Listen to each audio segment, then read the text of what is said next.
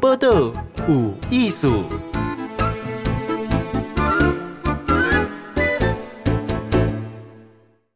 来，今日报道有艺术，咱的现场呢拉到了瑞典哦，真正是瑞典哈。访问的是瑞典刘先生，也是刘敬亨。诶，咱台湾的高雄人啊，好，毋过以二零一一年已经去瑞典，然后出了一本书，或者斯德哥尔摩，那一点马上叫症症候群，不是宜居指引，哈哈。来，刘先生你好，哎，主持人您好，各位听众朋友大家好。哎，我先请问你，你为什么会去待在瑞典呢、啊？嗯对，这其实蛮有机缘的一个故事啦。二零一一年那个时候，我打算要就当完兵了，还要出国念书嘛。嗯哼。那我就当时就只告诉自己说，我要去一个完全不知道、很少人也知道，然后完全不熟悉的国家，我要去体验一种这种很从零开始那种感觉。那当然，北欧是全世界很多人就是都很不太熟悉的嘛。然后他们又有很多。很好的教育系统啊，等等的，和福利社社会啊，所以就想要去看一看，然后就毕业了之后就有很幸运的找到工作，就一待到现在十二年。这样，因为我我我对瑞典呐哈，新的第一的是讲斯德哥尔摩症候群嘛哈，好，你被人家打压哈啊，最后还会崇拜他，就是粗略的认识啊哈。啊那美米这样修的 IKEA 哈，那个对黄色蓝色的那个哈，哎那。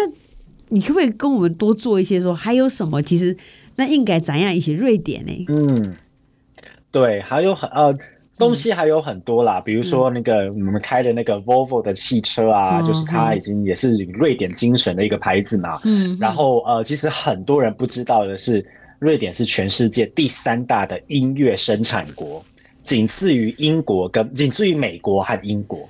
你要比如说以前那个什么小甜甜布兰妮啊，他所有最畅销的金曲都是瑞典瑞典人制作的。然后还有比如说呃，现在很流行这个的美国流行天后泰勒斯，他的很多的，他有一张专辑，很多都是瑞典人制作。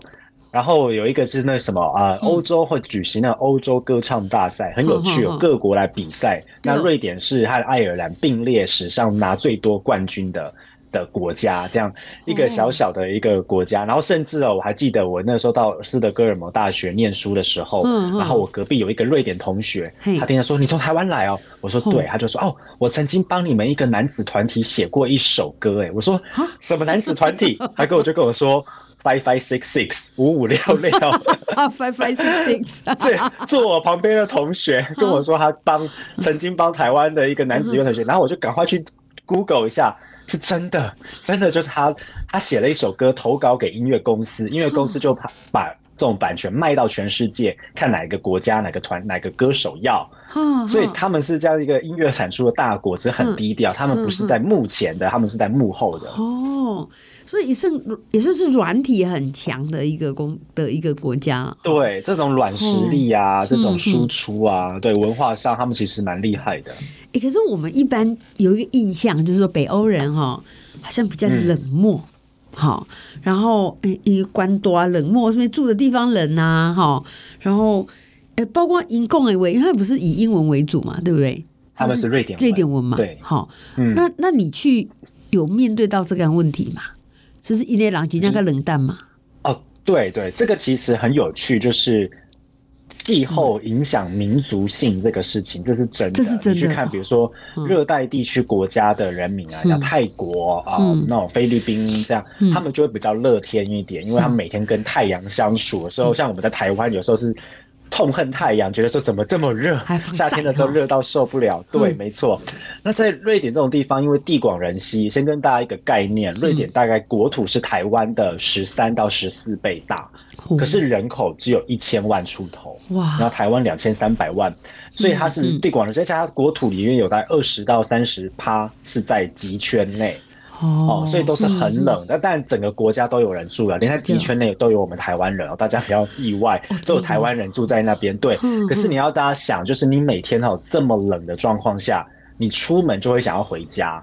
所以你大部分时间一直跟自己相处，而、嗯啊、你出门在外这么冷，你也不想要这边做很多户外运动，你一定会想办法要去室内待着。嗯、所以它是影响人们比较沉静，然后比较沉默寡言这样子。那这也造就了就是一些现象啊，比如说这种可以延伸到什么？延伸到居家的文化，所以有 IKEA 这种牌子，因为家庭生活很重要，我们要在室内待很久的时间，以及说这种。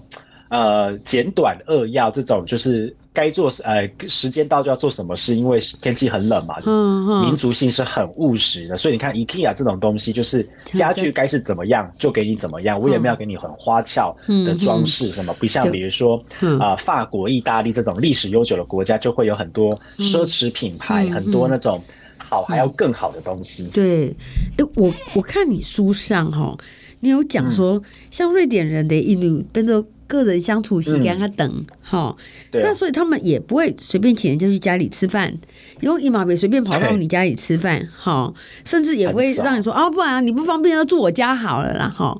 哦，很少很少哎，就当然了，如果你是紧急状况的话，一定会帮忙嘛，大家都会帮忙。只是说人和人之间那个相处哈，我觉得台湾的听众可能要理解的是说，在台湾我们有这种很多那种剪不断理还乱。千丝乱万缕的那种人际关系线有没有？比如说，我是这是是这是我们哪一哪一家的亲戚，然后这是邻居，我们的上司、我们的同事、我们的父母、我们的小孩，各种关系要打理的很好。可在瑞典，就是你生活会变得很简单，你的人际关系也会变得很简单，然后你会觉得很多事情是不必要，那就不要去相处，不要去碰。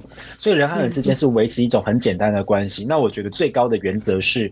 互相尊重，所以其实瑞典人的民族性有一点点和日本人有点像，他们不喜要麻烦别人，呃，很害怕麻烦到别人，所以你会先设身处地替别人着想，比如说。时间到了，看到人家家里要吃饭了，你可能不会等着说要不要一起吃个饭，就说哎、欸、不好意思，我先走了。那对方也就不会留你，对方也就是会很尊重你的意愿，不会说怎么现在就走，赶快留下来吃个饭。台湾人一定是这样子的人情味，对，不会。瑞典人就是会哦，你要走了哦，可以啊，好，那我们下次再见，因为他尊重你的。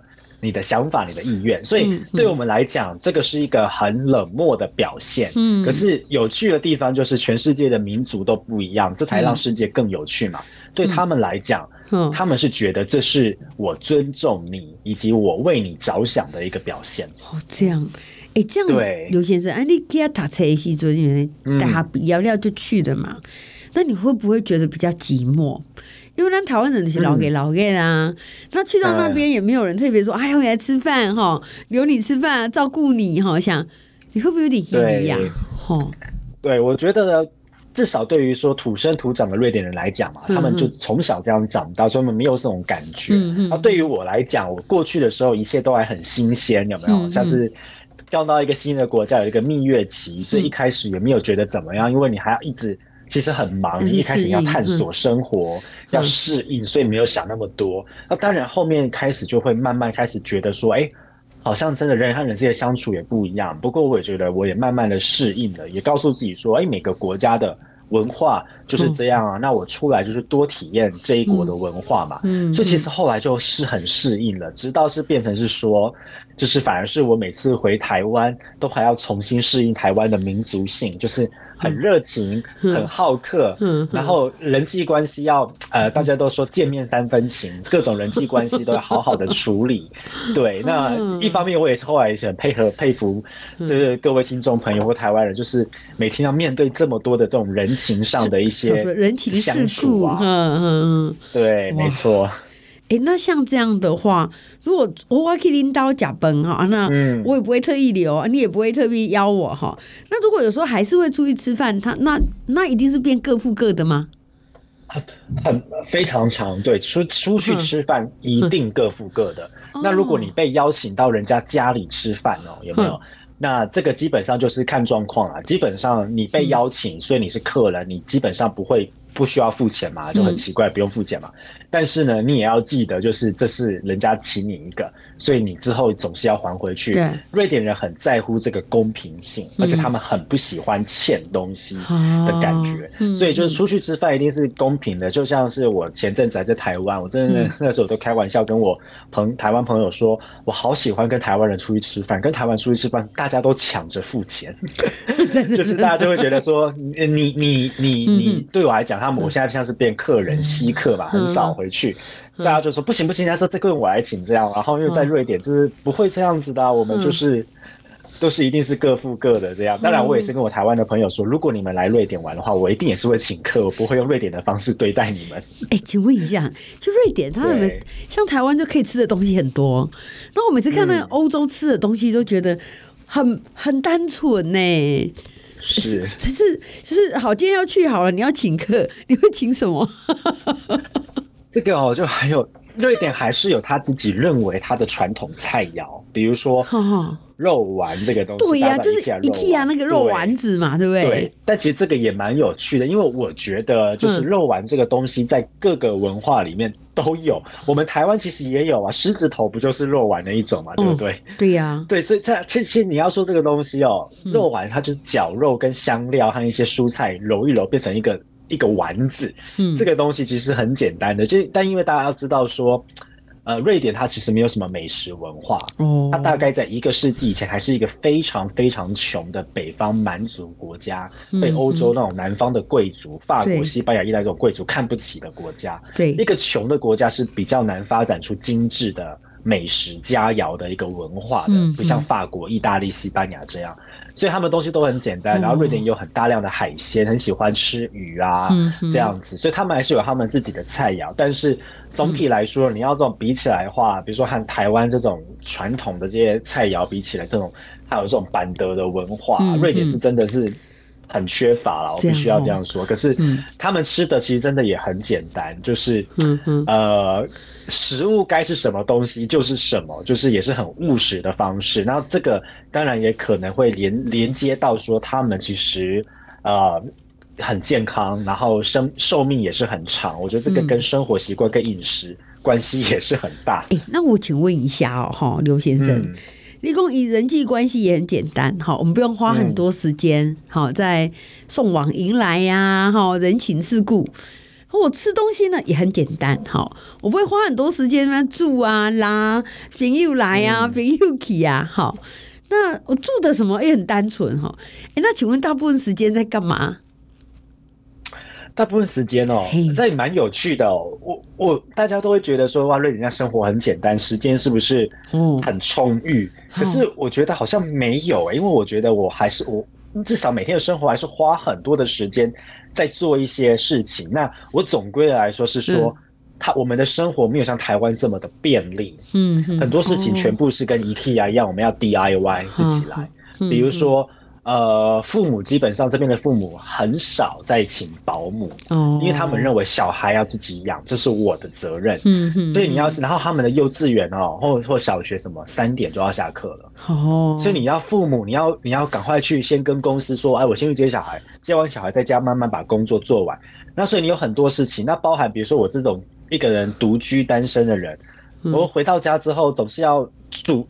买东西，然后煮饭啊、洗碗啊这些，因为我们吃外面很贵嘛。嗯，你弄一弄之后，你也很快。比如说你在台湾，你可能要花半个小时，在外面买个东西吃一吃，半个小时四十分钟结束。我可能要花一个小时多，然后家里所有事情全部都自己来，然后很多时候你要去跟政府去打交道，什么比如说要缴什么东西，或者是沟通什么东西，或申请什么东西，都不像台湾这么便利。就是说你呃很多时候可以去啊、呃、打个电话或什么，就是。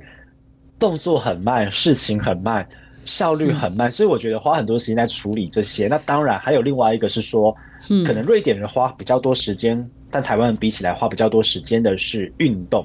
瑞典人非常重视运动，一个礼拜运动两次是基本，一个礼拜运动三次也是很正常。嗯啊，所以就生活习惯变得很很。规律，然后你会大概知道说每天要处理什么事情这样子，嗯、对，欸、所以对于很多人来讲，可能是生活蛮无聊的啦。嗯哼，不过我我觉得我听刘先生这样讲，你看哦，你下班三点，你那样下课，他没有安亲班可以去哈，没有啊，就是爸妈就要赶紧那年都等啊自业自得啊哈，然后你的晚餐哈、嗯、就是自己煮哈，没有什么 seven 呐哈，还是什么公司附近有什么面摊呐哈都没。没有好，每样东西自己来。好，那在这样子的提供感觉上，就单纯的就是自自自己要操作一切哈。哎，那我们等一下要问一下，因为现在俄乌战争其实还在欧洲打嘛哈。这个对瑞典现在生活有没有影响？马上回来。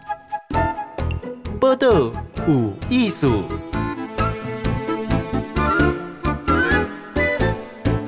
海见有意思继续连线哈，是这个瑞典诶，咱台湾囡仔哈，高雄囡仔刘先生刘进亨。其实这个刘先生呢，他在网络上啊，哈，他用这个瑞典刘先生，其实他写下了很多。一段嘞，瑞典为二零一一年该金嘛哈，没在印尼哈，也生活哈很多的心得啦哈。所以我刚刚在这个我们广告时间，我刚刚说，哦，这个也不是每一个人都适合瑞住瑞典呢，对不？对啊，因为他其实各种文化上哦，还有就是在思想上和价值观上，跟台湾还是差很多。嗯、他们是一种觉得。你能力越大，你付出就要越多的一个社会。嗯、因为我们刚刚讲到说，像金马因为这个俄乌战争嘛，哈，所以其实对在欧洲的生活，是不是也是东西变得很贵？嗯、对对，因为因为现在我觉得大家哦，就是都会忘记说还有战争在打，尤其大家的焦点现在是被以色列和巴勒斯坦那边。抢走了嘛？嗯嗯，但其实这不代表说乌俄乌战争结束了，嗯嗯，它还是继续在打，那个影响很大。第一个影响就是通货膨胀嘛，因为。呃，乌克兰是全世界的那个粮仓之一，他们生产多粮粮食，所以这个通货膨胀，我们这边瑞典已经是到最高已经到十三十四趴，那现在有下来一点点。那通货膨胀怎么下来呢？就是要把利率调高嘛。嗯，所以比如说我的房贷啊，以前我们瑞瑞典利率很低，因为要鼓励大家呃呃就是多消费嘛，刺激经济。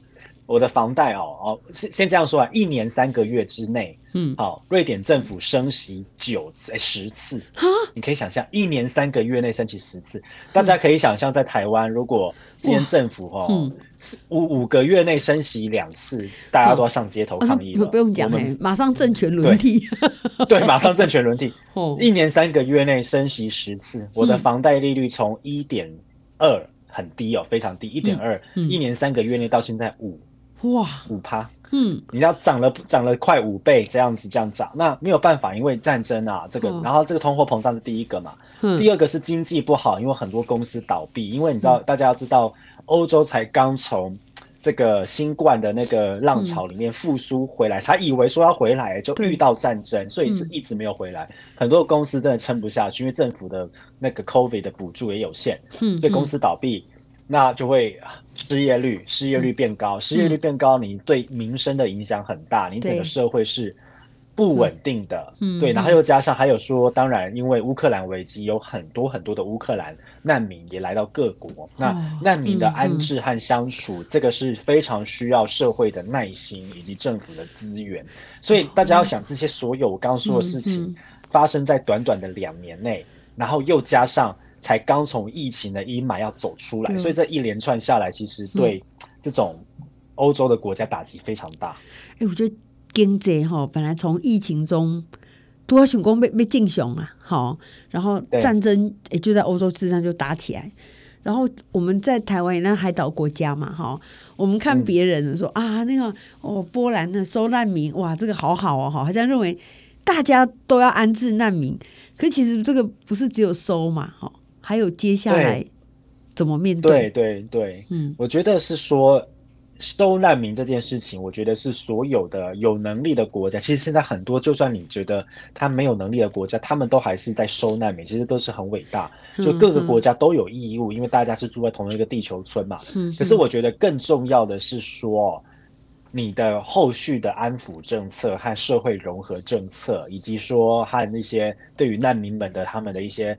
安置的政策是什么？这个是很重要，你不能做半套，你不能够只有爱心进来之后，对，你不去做后面的配套，嗯，因为呢，这个对难民不公平，嗯，这个对本地居民也不公平，这个对谁都不公平，而且它是隐藏着你未来社会的一个分裂的一个一个因子哦，就是这这些这些事情，所以是说。瑞典政府他其实自己有承认，嗯，他的这个执政党曾经有出来说，我们过去十几二十年的移民难民政策融合政策是失败的，嗯，他们自己出来承认他们自己过去做错，嗯哼，这个也是很不容易啦。但是他们也真的也是火烧屁股了，因为现在种种的社会的民生问题。哎、嗯，我看到你有写说。其实，嗯，我我们对瑞典就觉得它就是个北欧啊，可能是白人很多哈。然后你或者说它上面其实它很多的都是二代，就是很多是移民来的，像什么土耳其，它很多很多。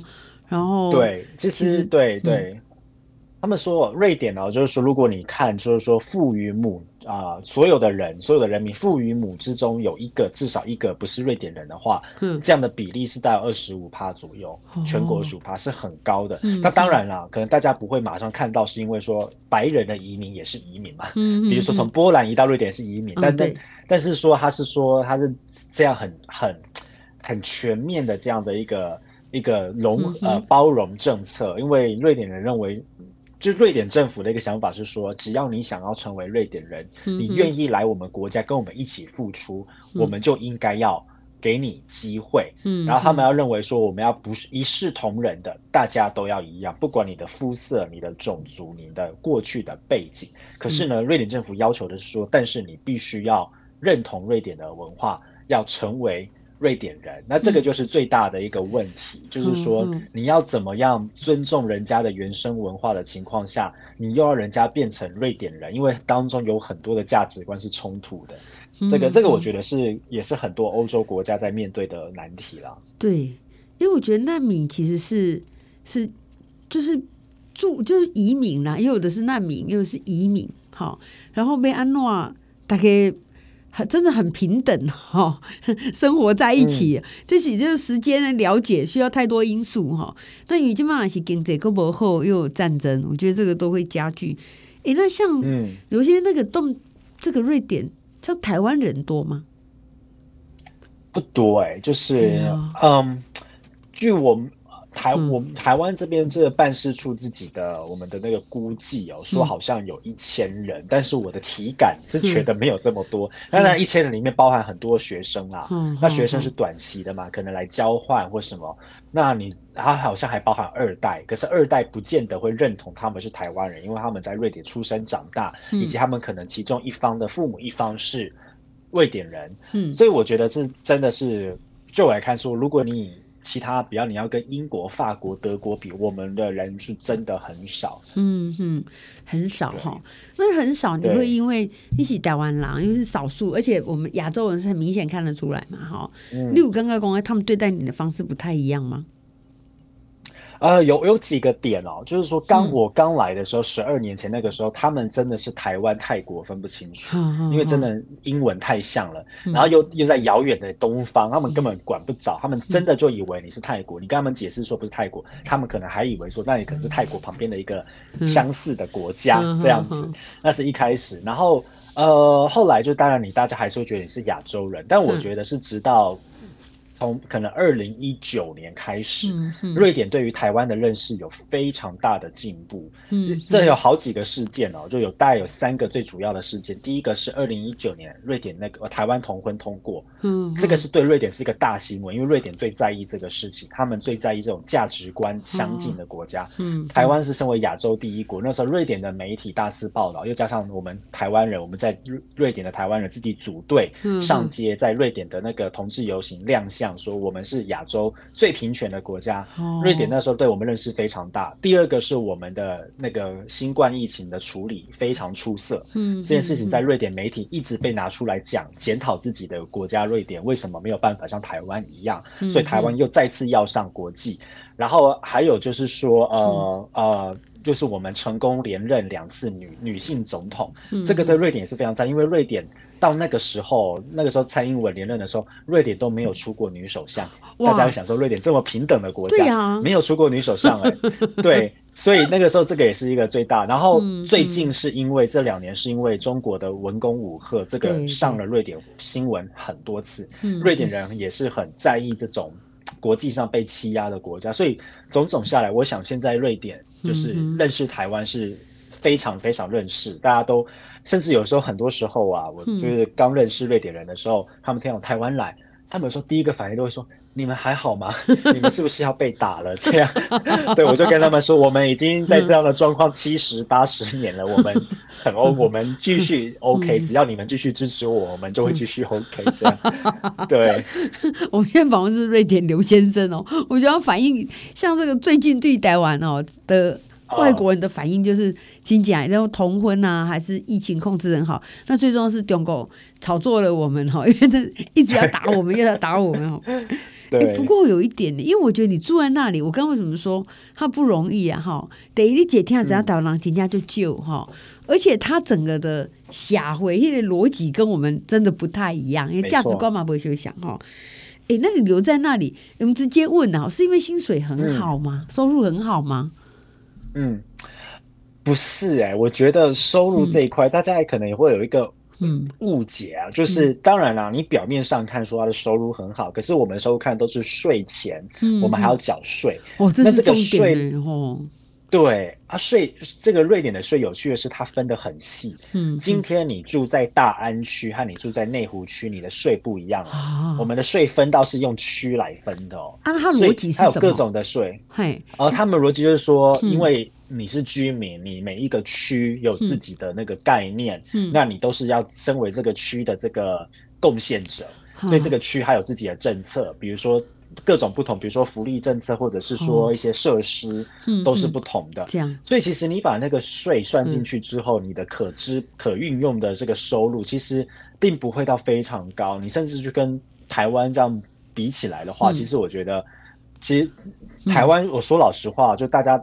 台湾很奇妙的，台湾大家都会觉得说自己过得不好，其实台湾你从各方面来看，其实都是很富足的。嗯、大家不要觉得说欧洲过得很好，你看像我刚刚说的一一连串的问题和政策，还有这种经济上的问题，还有说你薪水还要缴这么多税，嗯、我只能说每一个国家都有它的好与坏，都有它在经历的困难，不要永远只看到自己国家的困难，嗯、然后去羡慕别人。你殊不知这种如人饮水，冷暖自知。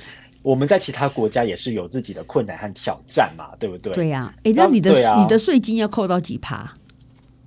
我的我觉得他是这样啊，他就是说哦，呃，先给你扣一个集聚，嗯、然后你再超过超过你的收入再超过多少钱的话，那一段又再给你扣集聚。那我是有超过到一段，是那一段上那一段上面是要扣到一半，就是收入一半。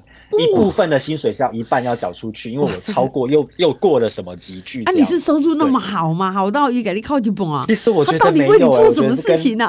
跟瑞典人都差不多，所以这也是会让瑞典人就是我我自己的想法了，就是说大家也不会这么的积极，想要说我要一定要多认真多努力到到一个大主管，因为我可以花多少钱？因为其实我们收入不是这样算，我们并不是说你。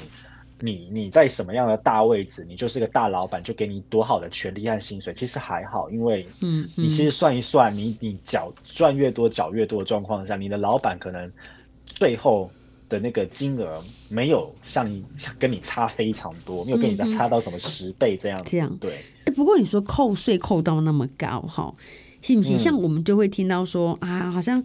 你刚鼓励生育嘛，哈，你性结一那料，好像你生出来就是国家的事了，这样一直给你起呀，这样就很多的福利福利政策啦，是这样吗？对，这个是倒是没错。我觉得、嗯、至少我看，比如说跟美国，美国其实税也很多很高，嗯、它其实算一算，零零总总税也很多。但我觉得这样比下来的话，我觉得瑞典的税是很值得的，嗯、尤其是当各位想要有家庭的时候，嗯，首先要小孩从。出生开始一直读到博士都不用钱，博士不用钱，就是不用不用。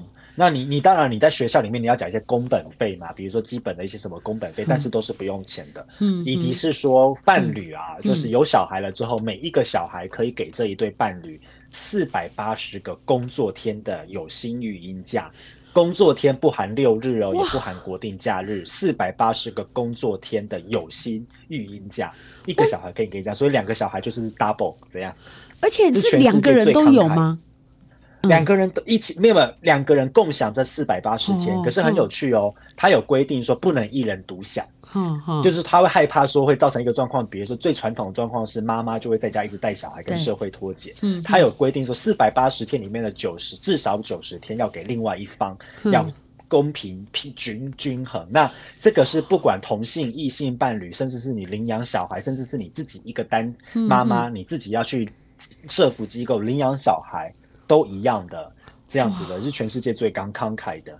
然后还有很多的各种不同的育婴政策，所以呃，有很多人来到瑞典，包含我这次回来之后，我就是走在路上，我最大的感受差别是说，小孩好多，我们这边小孩好多，而且它这个并不是说你有鼓励大家就会生育，它是整体社会的环境，比如说你路上好不好推娃娃车，你有没有人行道，以及说你在各个空间有没有。地方让妈妈们、爸爸们放育婴车，那个婴儿车，嗯，所以我在路上说，哇，小孩好多，而且小孩大家都会带出来，嗯、因为它的环境是友好的。哇，所以台湾的低生育率考虑的不能只是补助，因为这个没有用，因为它是整个社会的氛围，大家愿意。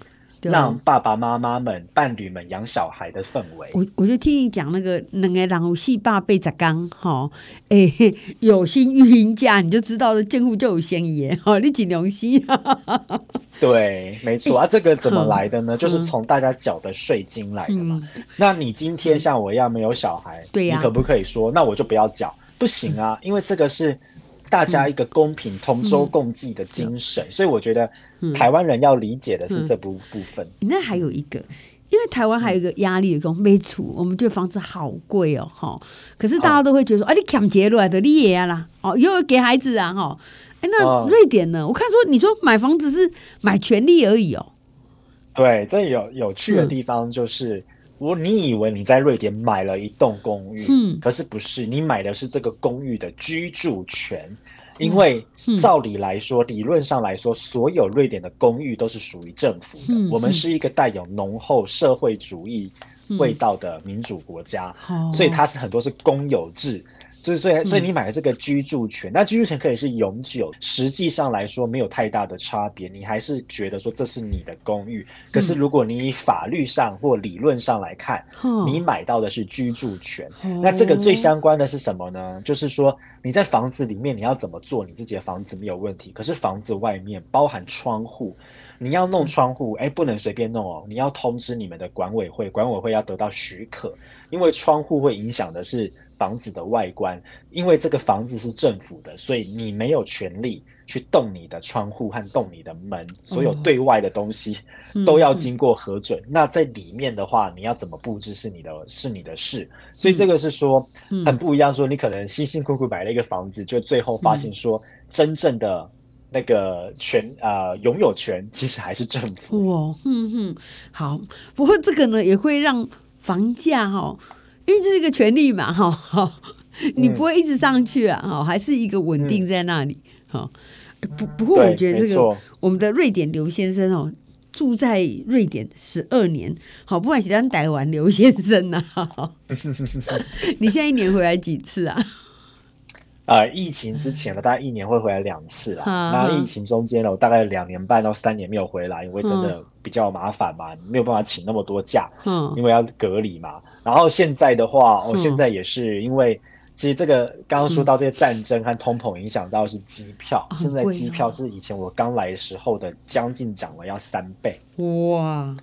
所以现在就是要回去，也是每次都要勒紧裤带。所以现在各位台湾的听众，看到你有欧洲回来的朋友，真的是好好的，就是要鼓励他，因为现在每次回来一趟都不容易啦。当然，这是该回去还是得回去看家人嘛。这个是钱这种事情是再赚就有了，这种所以也没有对。哦，不过我想说，一个人在国外，其实瑞典的这种。民情然后跟价值观跟台湾其实真的生活习惯都不会相像哈，还不像什么日本啊、美国哈。因为我看到书上有一个说，有一个地方台湾人很多，可以叫做小台湾哦哈。后来看说啊，咋破？是不是只有十户嘛？十户就小台湾。台湾人十户台湾人居住在斯德哥尔摩某一个郊区，这个是很了不起的事情。我们已经叫小台湾，因为从来没有台湾人可以聚集。我们从来甚至连两户三户都没有发生过，十户聚集在同一个小区内，这个是一个很很不容易的事情哦。好，我们今天访问斯德哥尔摩宜居指引哈，这个刘先生，谢谢你跟我们分享哈，这个瑞典，我们觉得好像有认识他，可是我们今天更了解他，谢谢你，谢谢主持人，谢谢各位听众。播的无艺术，上精彩内容，The Spotify、Google Podcast、Go Apple Podcasts，拢听得到哦。